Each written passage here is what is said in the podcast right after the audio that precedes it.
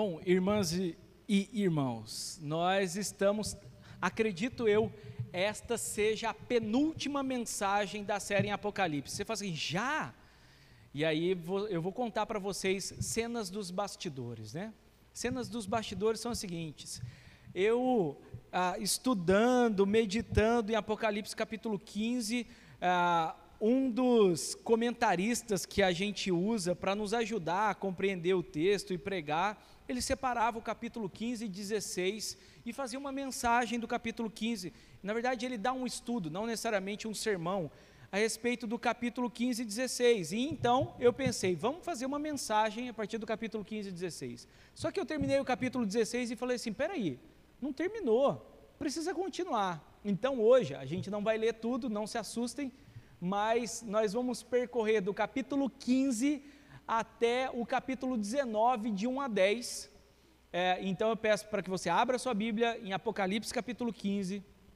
E o tema nosso hoje é o fim de toda injustiça. O fim de toda injustiça. Abra sua Bíblia e eu quero fazer um comentário de algo que a gente já viu. O fim de toda injustiça, Apocalipse capítulo 15,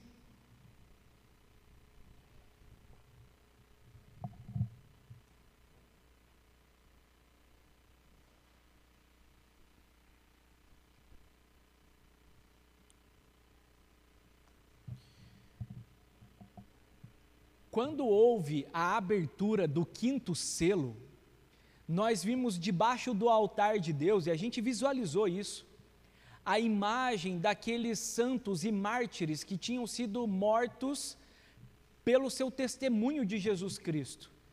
E num dado momento, quando os céus se abrem e debaixo do trono nós os enxergamos, eles declaram, eles gritam o seguinte clamor: Até quando, Senhor? Até quando o Senhor vai esperar para fazer justiça ao nosso sangue? Até quando aqueles que praticaram terrores contra nós permanecerão vivos? A resposta do Senhor é: é necessário que vocês esperem um pouco mais, porque há outros à semelhança de vocês que devem morrer como vocês morreram, por causa do testemunho de Cristo. E aí, irmãos e irmãs, esse é o momento de Apocalipse capítulo 15 até o capítulo 18 e depois o 19, de 1 a 10, esse é o momento em que João escreve, inspirado pelo Espírito de Deus, aos seus leitores e, ao, e ouvintes, para mostrar para eles que na história a injustiça, todas, todos aqueles atos contrários a Deus, todos aqueles atos contrários ao povo de Deus, tudo que o povo de Deus sofreu, por ser um povo justo, não perfeito, mas justo e não abrir mão da fé em Cristo. Esse é o momento em que Deus coloca fim a toda injustiça. E qual que é o objetivo de Deus por intermédio do apóstolo João? O objetivo de Deus, e esse é o objetivo de Deus para conosco agora, é para que nós não desanimemos, irmãos e irmãs. Eu não sei quanto tempo Deus dará a mim e a você de vida. Eu não sei quanto tempo demorará até que o nosso Senhor volte, mas ele diz aqui num dos textos que nós leremos, ele nos dá um alerta para dizer que ele vai vir como um ladrão, ou seja, nós não sabemos a hora que o ladrão vai invadir a nossa casa. E por isso nós devemos, nós devemos nos manter em alerta. Mas o que Deus quer gerar no nosso coração é: eu não sei quanto tempo vai demorar para o retorno de Cristo.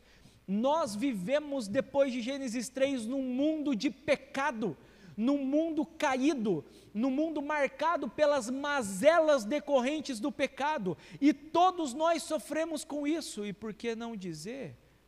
Todos nós praticamos em alguma instância um nível de injustiça que causa mal a nós e aos outros. Mas a motivação, a intenção, o objetivo de Deus com essa passagem é dizer para os primeiros ouvintes do apóstolo João, que estavam debaixo das injustiças, principalmente do Império Romano, e dizer para nós hoje no século 21 o seguinte: a injustiça vai terminar um dia. Vai ter um dia em que o nosso Senhor e Salvador Jesus Cristo colocará fim a toda expressão de mal no mundo. Essa é a mensagem central que aquilo que eu vou expor para vocês quer dizer hoje. Por isso, convido você para ler comigo o capítulo 15 inteiro, que ele tem apenas oito versículos, e depois nós vamos ler alguns versículos é, espaçados nos próximos capítulos, tá? Então, capítulo 15 todo, que já vai dar para nós uma noção muito clara. Está com um problema na transmissão aí? Então é o seguinte: se tiver com problema na transmissão, a, a minha maior preocupação é que a gente registre bem legal a, o batismo da, da Mari e do Nicolas Valentim. Então, se alguns de vocês puderem fazer videozinhos, fotos, vai ser bem legal, tá bom? Capítulo 15 de Apocalipse diz assim: Vi no céu outro sinal grande e maravilhoso. Sete anjos, prestem atenção, com as sete últimas pragas, pois com elas se completa a ira de Deus.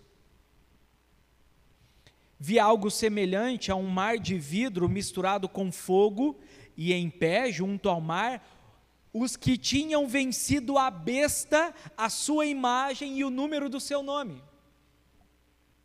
Eles seguravam harpas que lhes haviam sido dadas por Deus e cantavam o cântico de Moisés, servo de Deus, e o cântico do Cordeiro. Grandes e maravilhosas são as tuas obras, Senhor Deus Todo-Poderoso. Justos e verdadeiros são os teus caminhos, ó Rei das Nações.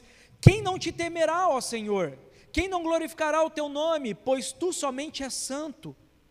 Todas as nações virão à tua presença e te adorarão, pois os teus atos de justiça se fizeram manifestos. Em outras palavras, a justiça que tanto aguardávamos agora está diante dos nossos olhos. Deus está fazendo justiça contra toda impiedade, contra toda maldade.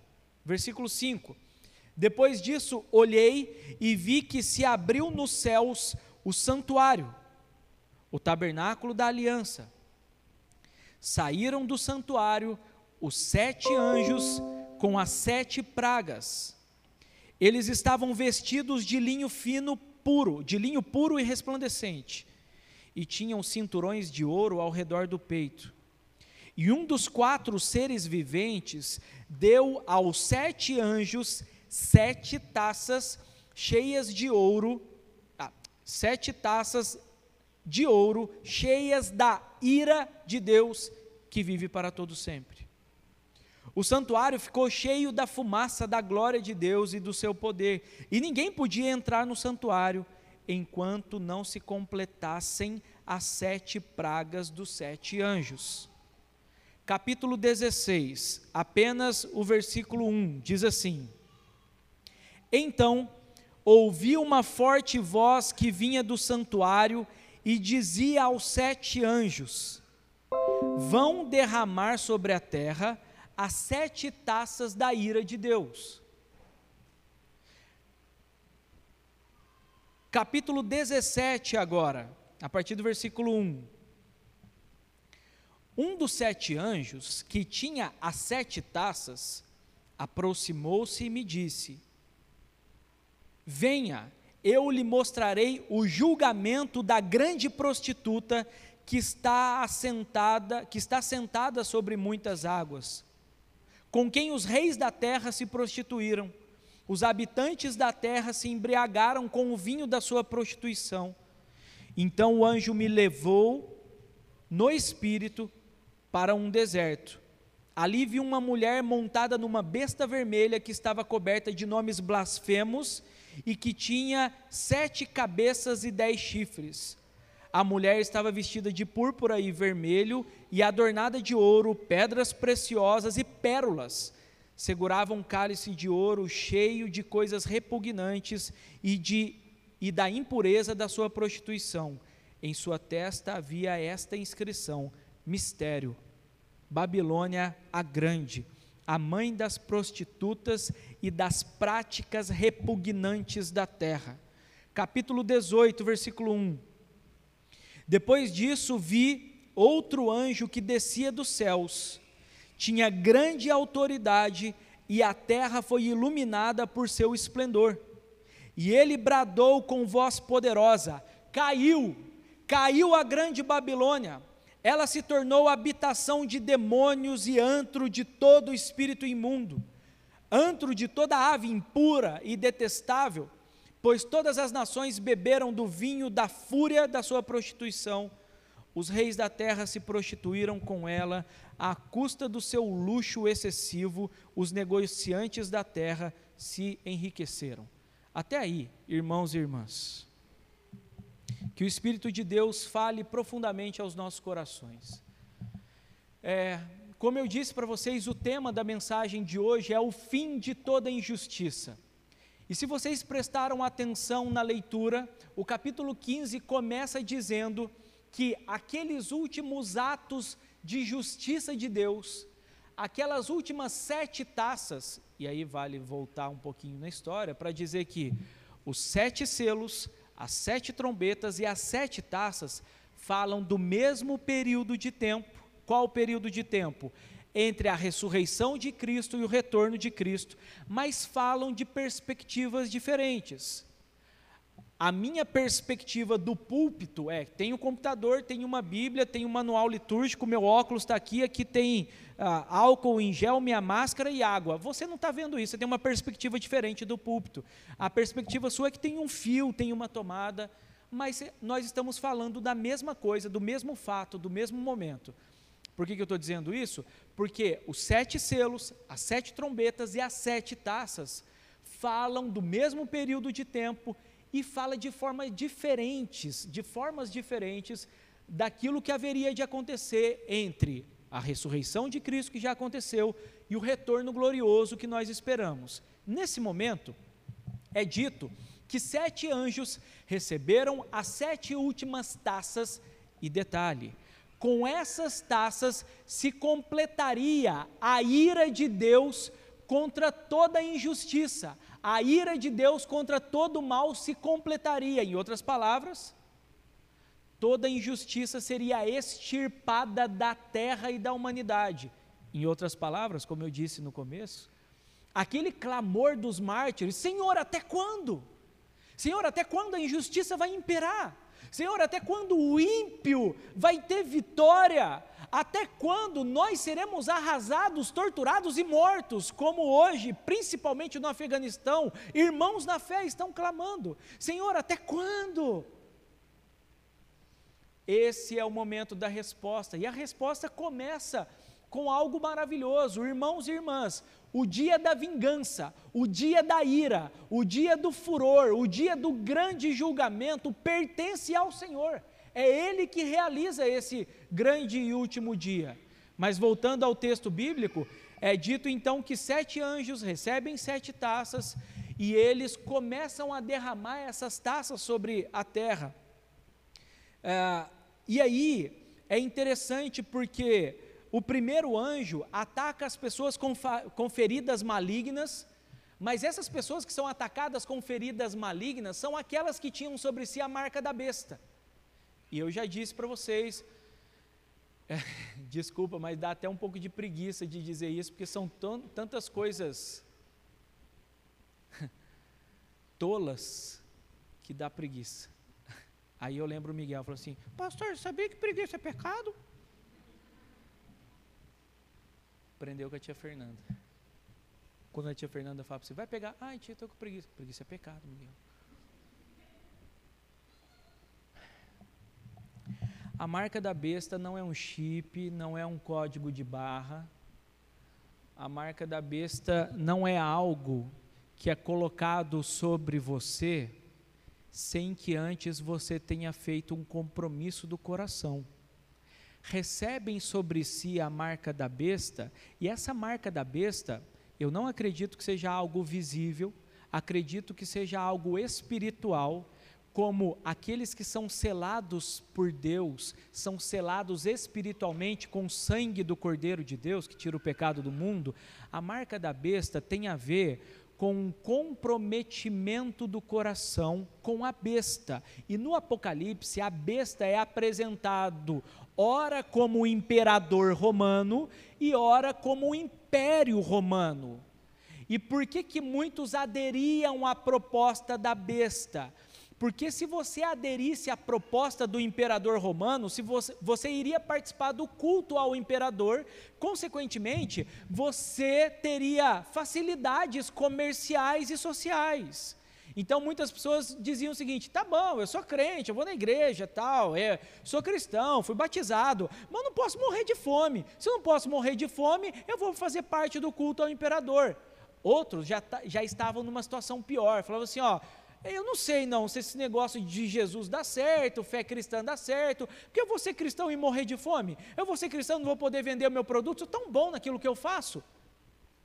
Então, davam a sua adoração à besta e a pomposidade, a grandiosidade e a glória da besta. Ora, o imperador romano, ora, o império romano se apresenta como a besta, mas principalmente o império romano. Já faço uma aplicação aqui, eu não deveria demorar nisso, mas não quer dizer que não exista um imperador romano sobre nós, que não existam bestas diante das quais nós nos prostramos.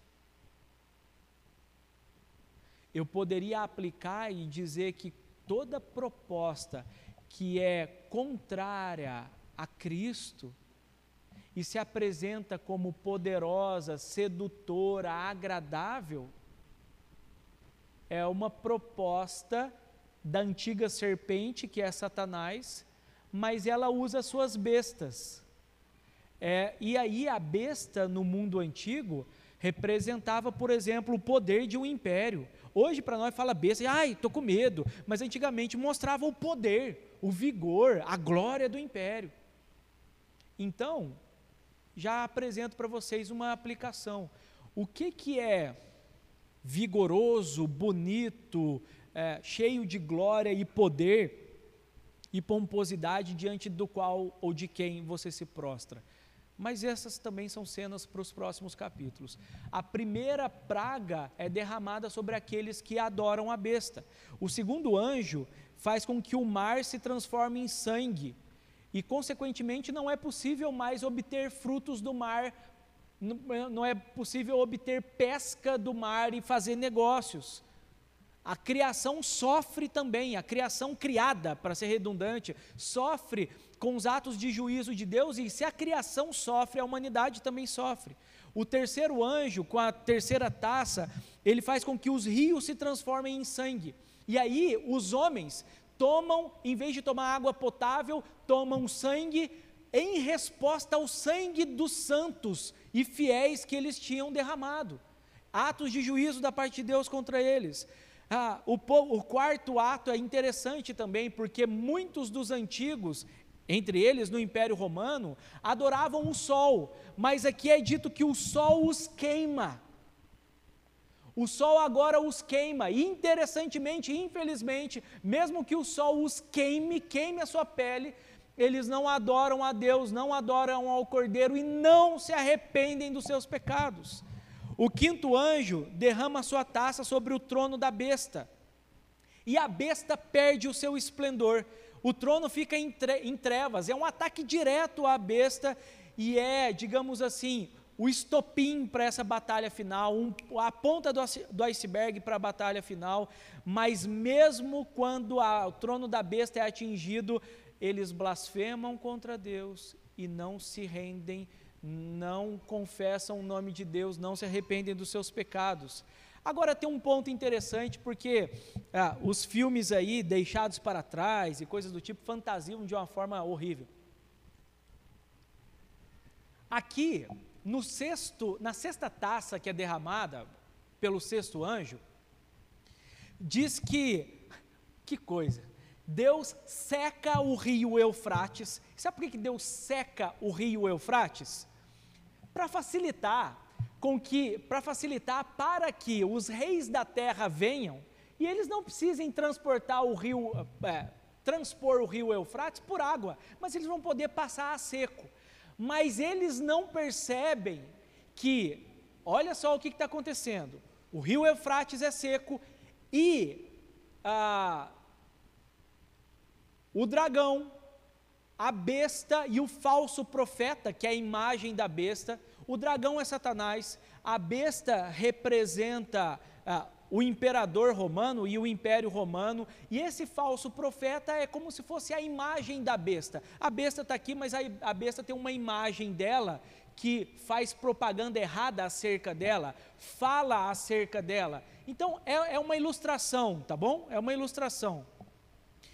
Mas aí Satanás, que não é ilustração, é um ser que existe, mas para dizer o seguinte, que Satanás, a besta e a imagem da besta, ou falso profeta, é visto da parte de João que três espíritos imundos, três demônios semelhantes a rãs, saem da boca deles e vão chamar os reis para que os reis venham até Megido, ou a planície de Megido, ou, no Apocalipse, Armagedon.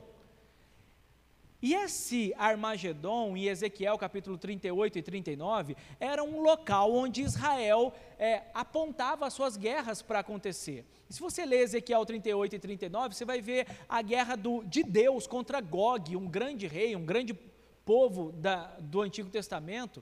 E agora João se apropria, pega essa imagem do Antigo Testamento e mostra o juízo final de Deus sobre as nações contrárias a ele, a partir de uma imagem do Antigo Testamento. Então, aqueles leitores e ouvintes do primeiro século, ouvindo e lendo, falam: Ah, entendi.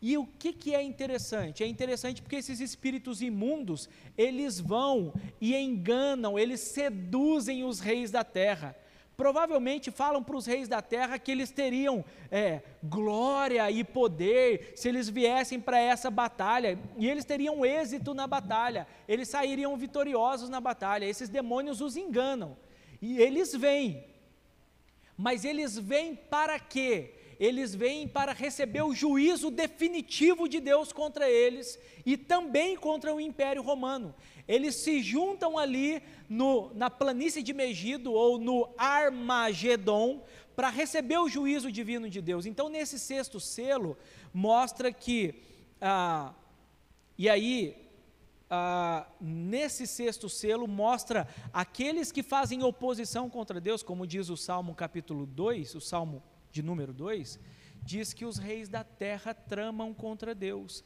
mas Deus ri da cara deles porque eles acham que têm poder contra Deus, mas eles não têm. Então, essa, esta sexta taça mostra Deus reunindo o povo num só lugar para derramar sua ira sobre eles. E eles estão vindo se ajuntando para que Deus faça justiça contra eles. E nesse momento tem um pequeno interlúdio em que Apocalipse 16, 15 diz assim: Eis que venho como ladrão, Feliz aquele que permanece vigilante e conserva consigo as suas vestes, para que não ande nu e não seja vista a sua vergonha. Então, nesse momento em que os povos rebeldes contra Jesus são reunidos para receber a ira de Deus, é feito um alerta ao povo de Deus, e o alerta é: eu venho como ladrão. Estejam alertas. A sua casa está preparada? Você vai ser encontrado nu, no sentido de você vai ser encontrado em vergonha, ou você vai ser encontrado digno, vestido do sangue do Cordeiro e das vestes limpas que ele dá. Você vai ser encontrado vivendo para a glória de Deus, ou, vai, ou você vai ser encontrado é, vivendo para a glória de Satanás, da serpente e das bestas. Você vai ser encontrado firme ou seduzido pelas propostas de Satanás.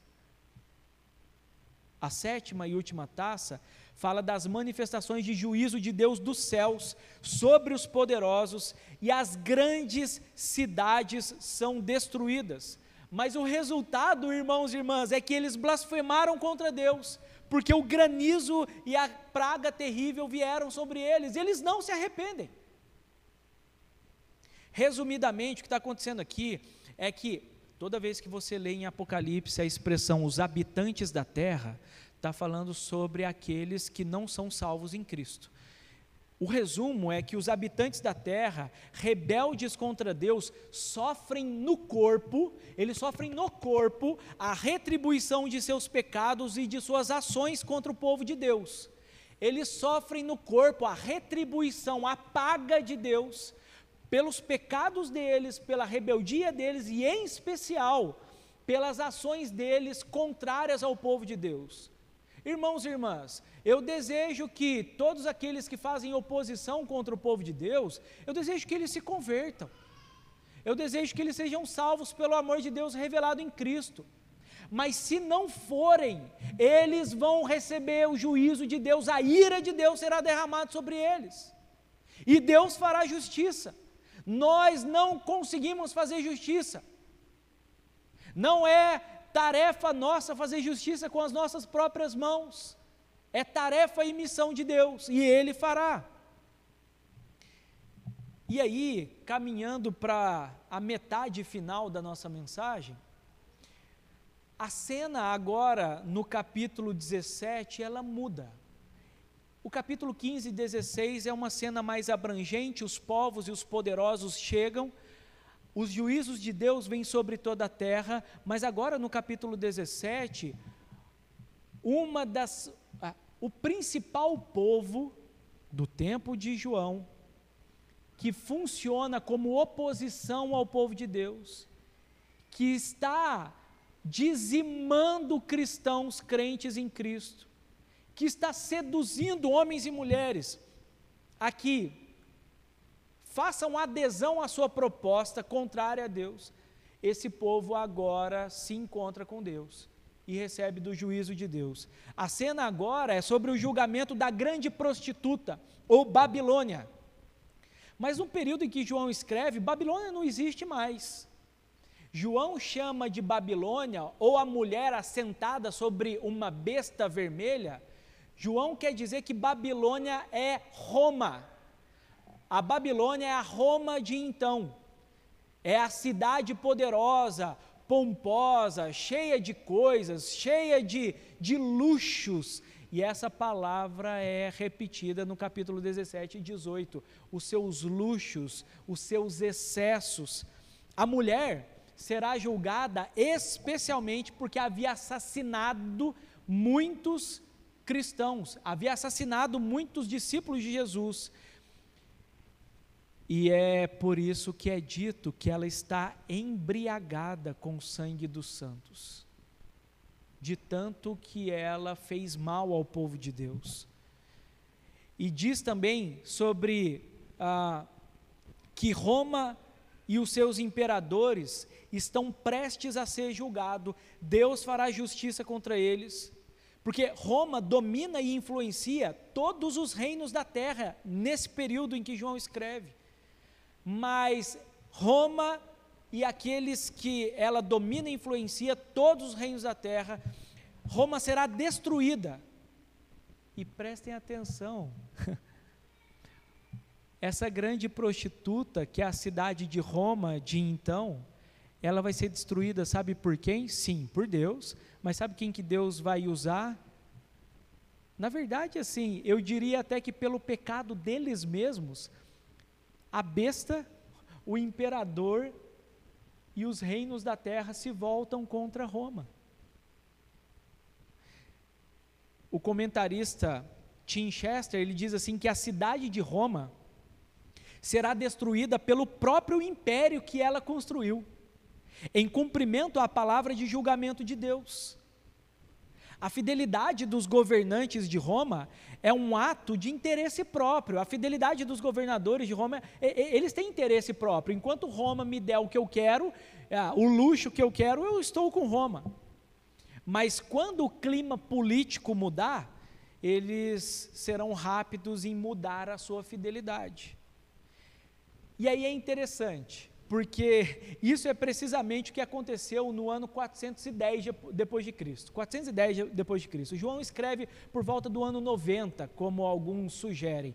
Mas no ano 410 depois de Cristo, quando Roma foi saqueada por pessoas que ela havia governado, isso aconteceu. É, João também pode ter tido em mente um evento mais próximo do período dele. Qual evento próximo. Domiciano era o imperador, provavelmente era o imperador quando João escreve. E a crueldade desse imperador, que era conhecido como um próximo Nero, era muito conhecida e odiada também. Porque ele era muito cruel, ele não tinha dificuldade em dizimar, matar e esquartejar. E aí, Domiciano é assassinado em 96 depois de Cristo, e pessoas de todo o império celebraram.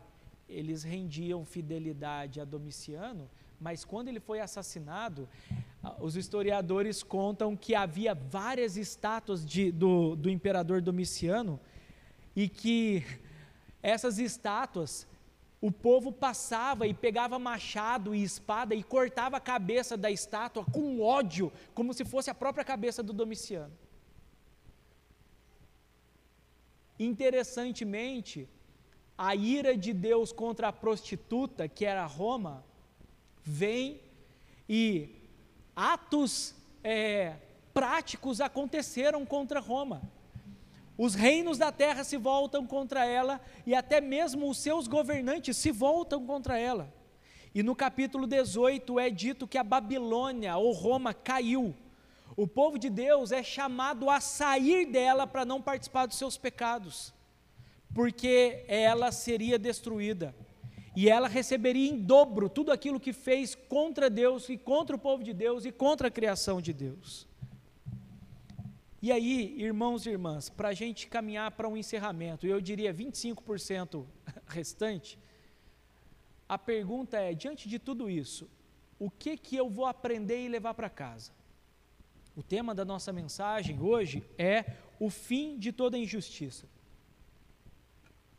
E o primeiro ponto, e calma, não vou demorar muito tempo, porque eu já fiz a maioria do que eu precisava fazer primeiro ponto que a gente vai levar para casa, sabe qual que é? Que Deus derramará a sua ira contra toda injustiça na terra. Ah, mas espera aí, Deus não é amor? Deus é amor. E o alvo do amor dele são aqueles que foram e são representados por Cristo. Esses são o alvo do amor dele mas aqueles que não se rendem ao seu amor são alvos da sua ira. Irmãos e irmãs, a gente precisa resgatar é, quem Deus de fato é. Já faz tempo que Deus é água com açúcar. Faz tempo que Deus é o cara lá de cima. Faz tempo que Deus é o parça. Faz tempo que Deus é aquele que só é, é o, o servidor meu. Irmãos e irmãs, Deus é benevolente, galardoador daqueles que o buscam, Deus é amor, mas Deus é justiça também. E haverá um dia que Deus derramará da sua ira contra toda injustiça. A injustiça que decorre do pecado terá fim. E a justiça de Deus sobre a terra deve fazer-nos, deve fazer com que eu e você, hoje, nos arrependamos dos nossos atos de injustiça. Tudo aquilo que nós sabemos que claramente é contrário a Deus e a Sua vontade, deve fazer a gente repensar os nossos atos de justiça, os nossos atos de injustiça. Deve fazer a gente repensar como a gente lida com relacionamento ah, amoroso deve fazer a gente repensar como a gente lida com o dinheiro, deve fazer a gente repensar como a gente lida com aquilo que a gente assiste, aquilo que a gente vê, aquilo que a gente fala, deve fazer a gente repensar a nossa injustiça. Eu, porque nós precisamos ter plena consciência que se não fosse por Cristo e pela justificação, em outras palavras, sermos nós feitos justos por causa de Cristo, todos nós seríamos alvo da ira de Deus. E é por causa de Cristo que a ira de Deus não é derramada sobre nós. É por causa de Cristo que a justa ira de Deus não é derramada sobre nós. E aí, irmãos e irmãs, nós precisamos valorizar mais a salvação de Deus em Cristo, sabe por quê? Sabe esses atos terríveis que você viu aqui relatados contra a humanidade nas últimas taças, contra a Babilônia? Sabe esses atos que a gente viu? eles foram exponencialmente, de uma maneira muito maior, derramados sobre Cristo na cruz. É por isso que, e aí é interessante, tem um erro que eu vejo muito aqui caminhando pelo bairro e ouvindo pessoas. Quando a gente diz que em Cristo Jesus nós temos perdão de pecados, muita gente que está vivendo uma vida completamente contrária a Deus, eles acham que assim, automaticamente eu sou salvo porque Cristo morreu na cruz para perdão de pecados. Ah, então, beleza, Jesus morreu, eu acredito nele, mas eu continuo vivendo uma vida de injustiça. Não é salvo, continua como alvo da ira de Deus. Porque, irmãos e irmãs, se eu depositei fé em Cristo para a salvação, eu creio que aquilo que aconteceu sobre Cristo e com Cristo, todo o terror que ele experimentou na cruz do Calvário, eu era merecedor, por isso eu me arrependo dos meus pecados. Falo, Senhor, me perdoa. Tem vivido contrário ao Senhor. Naturalmente, por nascimento, sou filho da ira, mas em Cristo sou feito filho de Deus. Irmãos e irmãs, eu não quero que e, e, detalhe, você pode achar que com essa fala, ah, ele é bonzão, ele já está garantido. Eu não sou bonzão, mas eu estou garantido, sabe por quê? Porque Cristo garantiu, eu creio nele, eu pertenço a ele, ele me salvou, ele me escolheu, ele me chamou, não sou melhor que você. O que eu e você devemos fazer é depositar fé nele.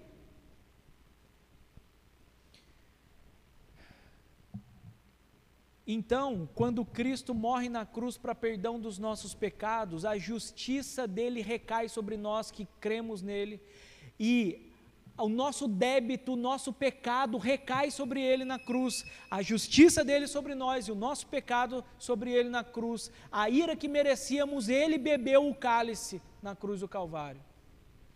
Por isso, a primeira coisa que a gente precisa levar para casa é que um dia Deus derramará sua ira contra toda a injustiça na terra, a injustiça vai acabar. E isso deve me levar a repensar os atos de injustiça que eu faço hoje, porque se eu fui alcançado por Deus em Cristo, eu devo ser instrumento de justiça.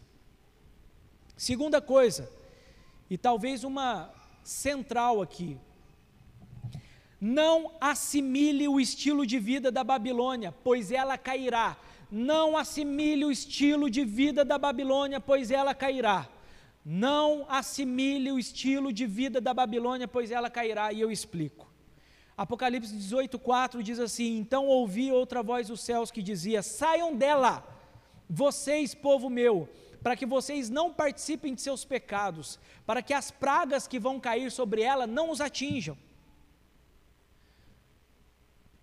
Oh, irmãos e irmãs, nem todo ato de injustiça é direto e claro, como por exemplo matar, roubar ou fazer algum mal a alguém, um mal aparente.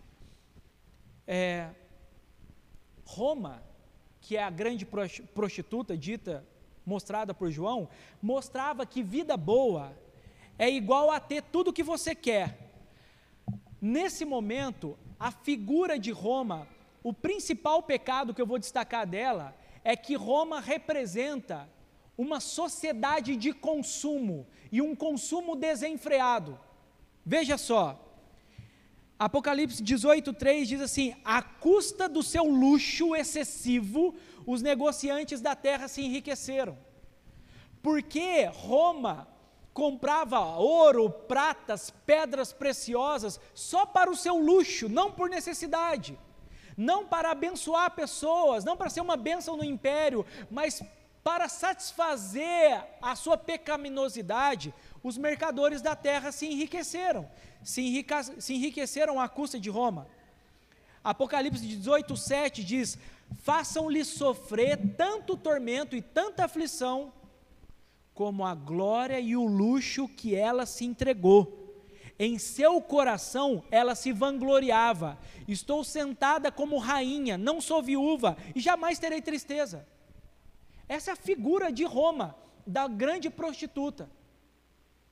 E aí, irmãos e irmãs, sabe por que, que João chama Roma de a grande prostituta? Porque todos nós somos criação de Deus. E quando nós não casamos com Deus em Cristo, quando nós não somos fiéis a Deus, nós estamos nos prostituindo. E Roma representa a nossa atual sociedade de consumo. E prestem atenção, nós fomos chamados a ser um povo distinto. E aí, eu vou elencar alguns pontos que o Dr. Michael Gonrin fala sobre quais são as características do povo de Deus, um povo distinto numa comunidade de consumo, numa sociedade de consumo. Primeiro, uma comunidade, nós devemos ser uma comunidade de contentamento, de gratidão de simplicidade e generosidade num mundo de desejo insaciável, de ganância e de inveja. A gente vive num mundo que tem desejo insaciável, nunca é o bastante, não há contentamento. Eu sempre quero mais, eu sempre quero não tem problema de você receber uma promoção e um salário melhor, mas você nunca está contente com o que tem. Você é insaciável e quer outro carro, e quer outra casa, e quer outra coisa, e quer isso, e quer aquilo, e quer aquilo. Sabe o que aconteceu? Você assimilou o estilo de vida da Babilônia. Você assimilou o estilo de vida da Babilônia. Você se entorpeceu, você se embebedou com as propostas da Babilônia. Mas nós somos chamados a ter um estilo de vida de contentamento de simplicidade, de generosidade. Sabe por que, que muitas vezes a igreja de Cristo não avança como poderia avançar? As igrejas locais, eu quero dizer. Porque nós assimilamos o estilo de vida da Babilônia e nós damos para Deus o resto. Você compra um tanto de coisa e os 10 reais que sobrou você dá em favor da igreja local. A gente não é generoso. Outra coisa, nós devemos ser, nessa sociedade de consumo, uma comunidade de alegria e gratidão em um mundo de insatisfação. Senhor, eu estou ale alegre com aquilo que o Senhor, com a porção que o Senhor me deu. Porque o mundo que nós vivemos é um mundo de insatisfação. Ah, eu não vou ser feliz enquanto eu não for para Londres. Ah, eu não vou ser feliz enquanto eu não tiver isso. Ah, eu não vou ser feliz. Estilo de vida da Babilônia. Terceiro, uma comunidade de doação altruísta que pensa no próximo e serviço sacrificial em um mundo de egoísmo, egocentrismo, narcisista e que busca por direitos sem deveres. Eu vou adiantar aqui porque não dá para eu explicar tudo. Uma comunidade de mordomia em um mundo de desperdício. Isso aqui vale a pena. Sermos mordomos é cuidar daquilo que não é nosso. O mundo pertence a Deus. Ah, tudo que nós somos e temos pertence a Deus. Então nós somos mordomos sobre aquilo que Deus nos dá. Então no mundo de desperdício nós cultivamos e cuidamos das coisas da melhor forma. Depois, uma comunidade de um caráter autêntico em um mundo de, mensa de uma imagem superficial. Sabe o que é um mundo de uma uh, imagem superficial? É um mundo de Instagram, é um mundo de redes sociais. Nas redes sociais todo mundo é lindo, todo mundo é bonito. Mas nós precisamos ser uma comunidade de caráter autêntico. Eu sou assim. Mas eu sou assim não significa, ah, eu sou assim mesmo e pronto, acabou. Não, eu estou sendo moldado à imagem de Cristo. Eu quero parecer com Cristo. Eu tenho os minhas, meus pecados, minhas dificuldades, que eu peço perdão a Deus e quero melhorar para a glória de Deus nós vivemos num mundo de imagem superficial, um mundo que as pessoas acham que o mundo ideal é o mundo das redes sociais. A gente precisa apresentar um caráter autêntico, verdadeiro, sem maquiagem, sem a maquiagem do pecado. Nós precisamos ser uma comunidade de justiça em um mundo de injustiça econômica e ecológica. Ah, irmãos e irmãs, a gente, como cristão, a gente não pode jogar papel no chão. Como cristão, a gente não pode concordar em que o mundo de Deus seja é, degradado aos poucos. A gente não pode descuidar da criação. Uma comunidade de justiça, no mundo de injustiça econômica. Se eu tenho uma posição de chefia, ou se eu tenho uma posição X na empresa, eu quero me inteirar para saber como que isso pode ser o mais justo possível, da melhor forma possível. Eu lembro do pastor Ricardo Costa, quando os filhos dele passaram a. que os filhos dele casaram e tudo mais e tal. Ele conta uma história que é, ele tinha, acho que não tem mais, enfim, uma empregada doméstica E aí que ah, ela estava com eles há muito tempo e ele chegou e falou para a esposa assim: quanto que é o salário que o pessoal paga para a empregada doméstica? Ele falou assim: é X. Ela falou assim: a gente só pode dar X? Aí eles conversaram entre não, a gente pode dar X mais 500. Então vamos dar X mais 500. A gente pode, ué. Isso aí é justiça econômica. Isso aí é nós não dependermos que um governo faça algo. Isso aí não é socialismo, não, nem comunismo também, nem capitalismo, isso aí é justiça do reino. Nós devemos ser também uma comunidade de alegria séria. Olha só, alegria séria, entre aspas, em um mundo que está se divertindo até a morte. Ô oh, irmãos e irmãs, talvez 80% de nós aqui, quando está mal, deprimido, a gente vai para as redes sociais, vai para séries e a gente busca um entretenimento a todo custo para ver se resolve o nosso problema, quando na verdade não resolve. A gente precisa ser uma comunidade de alegria séria em um mundo que está se divertindo até a morte. E por último, a gente precisa ser uma comunidade de paciência e autocontrole em um mundo de gratificação instantânea. A gente vive num mundo de drogados, entorpecentes, de várias coisas que querem uma gratificação instantânea, querem estar bem instantaneamente. A gente precisa ser uma comunidade de paciência e autocontrole. Tudo isso tem a ver com um mundo que vende essas coisas. O mundo vende desejo insaciável, ganância e inveja, insatisfação, egoísmo, egocentrismo, busca por direitos sem deveres. O mundo vende que você desperdice, que você não cuide das coisas, que você não seja mordomo de Deus é, isso aí é a filosofia de vida da Babilônia, irmãos e irmãs. A gente não pode se contentar com isso. E por último, último ponto meu, é, o primeiro é, Deus derramará sua ira contra toda injustiça. Segundo, não assimile o estilo de vida da Babilônia, pois ela cairá, saia dela e se arrependa. Não viva de acordo com os parâmetros do mundo contrário a Deus. Aprenda a ser trabalhador, marido, esposa, filho, filha, estudante. Aprenda a ser a partir das categorias bíblicas, a partir do reino de Deus. E por último, o fim da, injusti da injustiça será acompanhado de uma grande festa para o povo do Cordeiro. Abra sua Bíblia e a gente encerra em Apocalipse 19, de 1 a 10.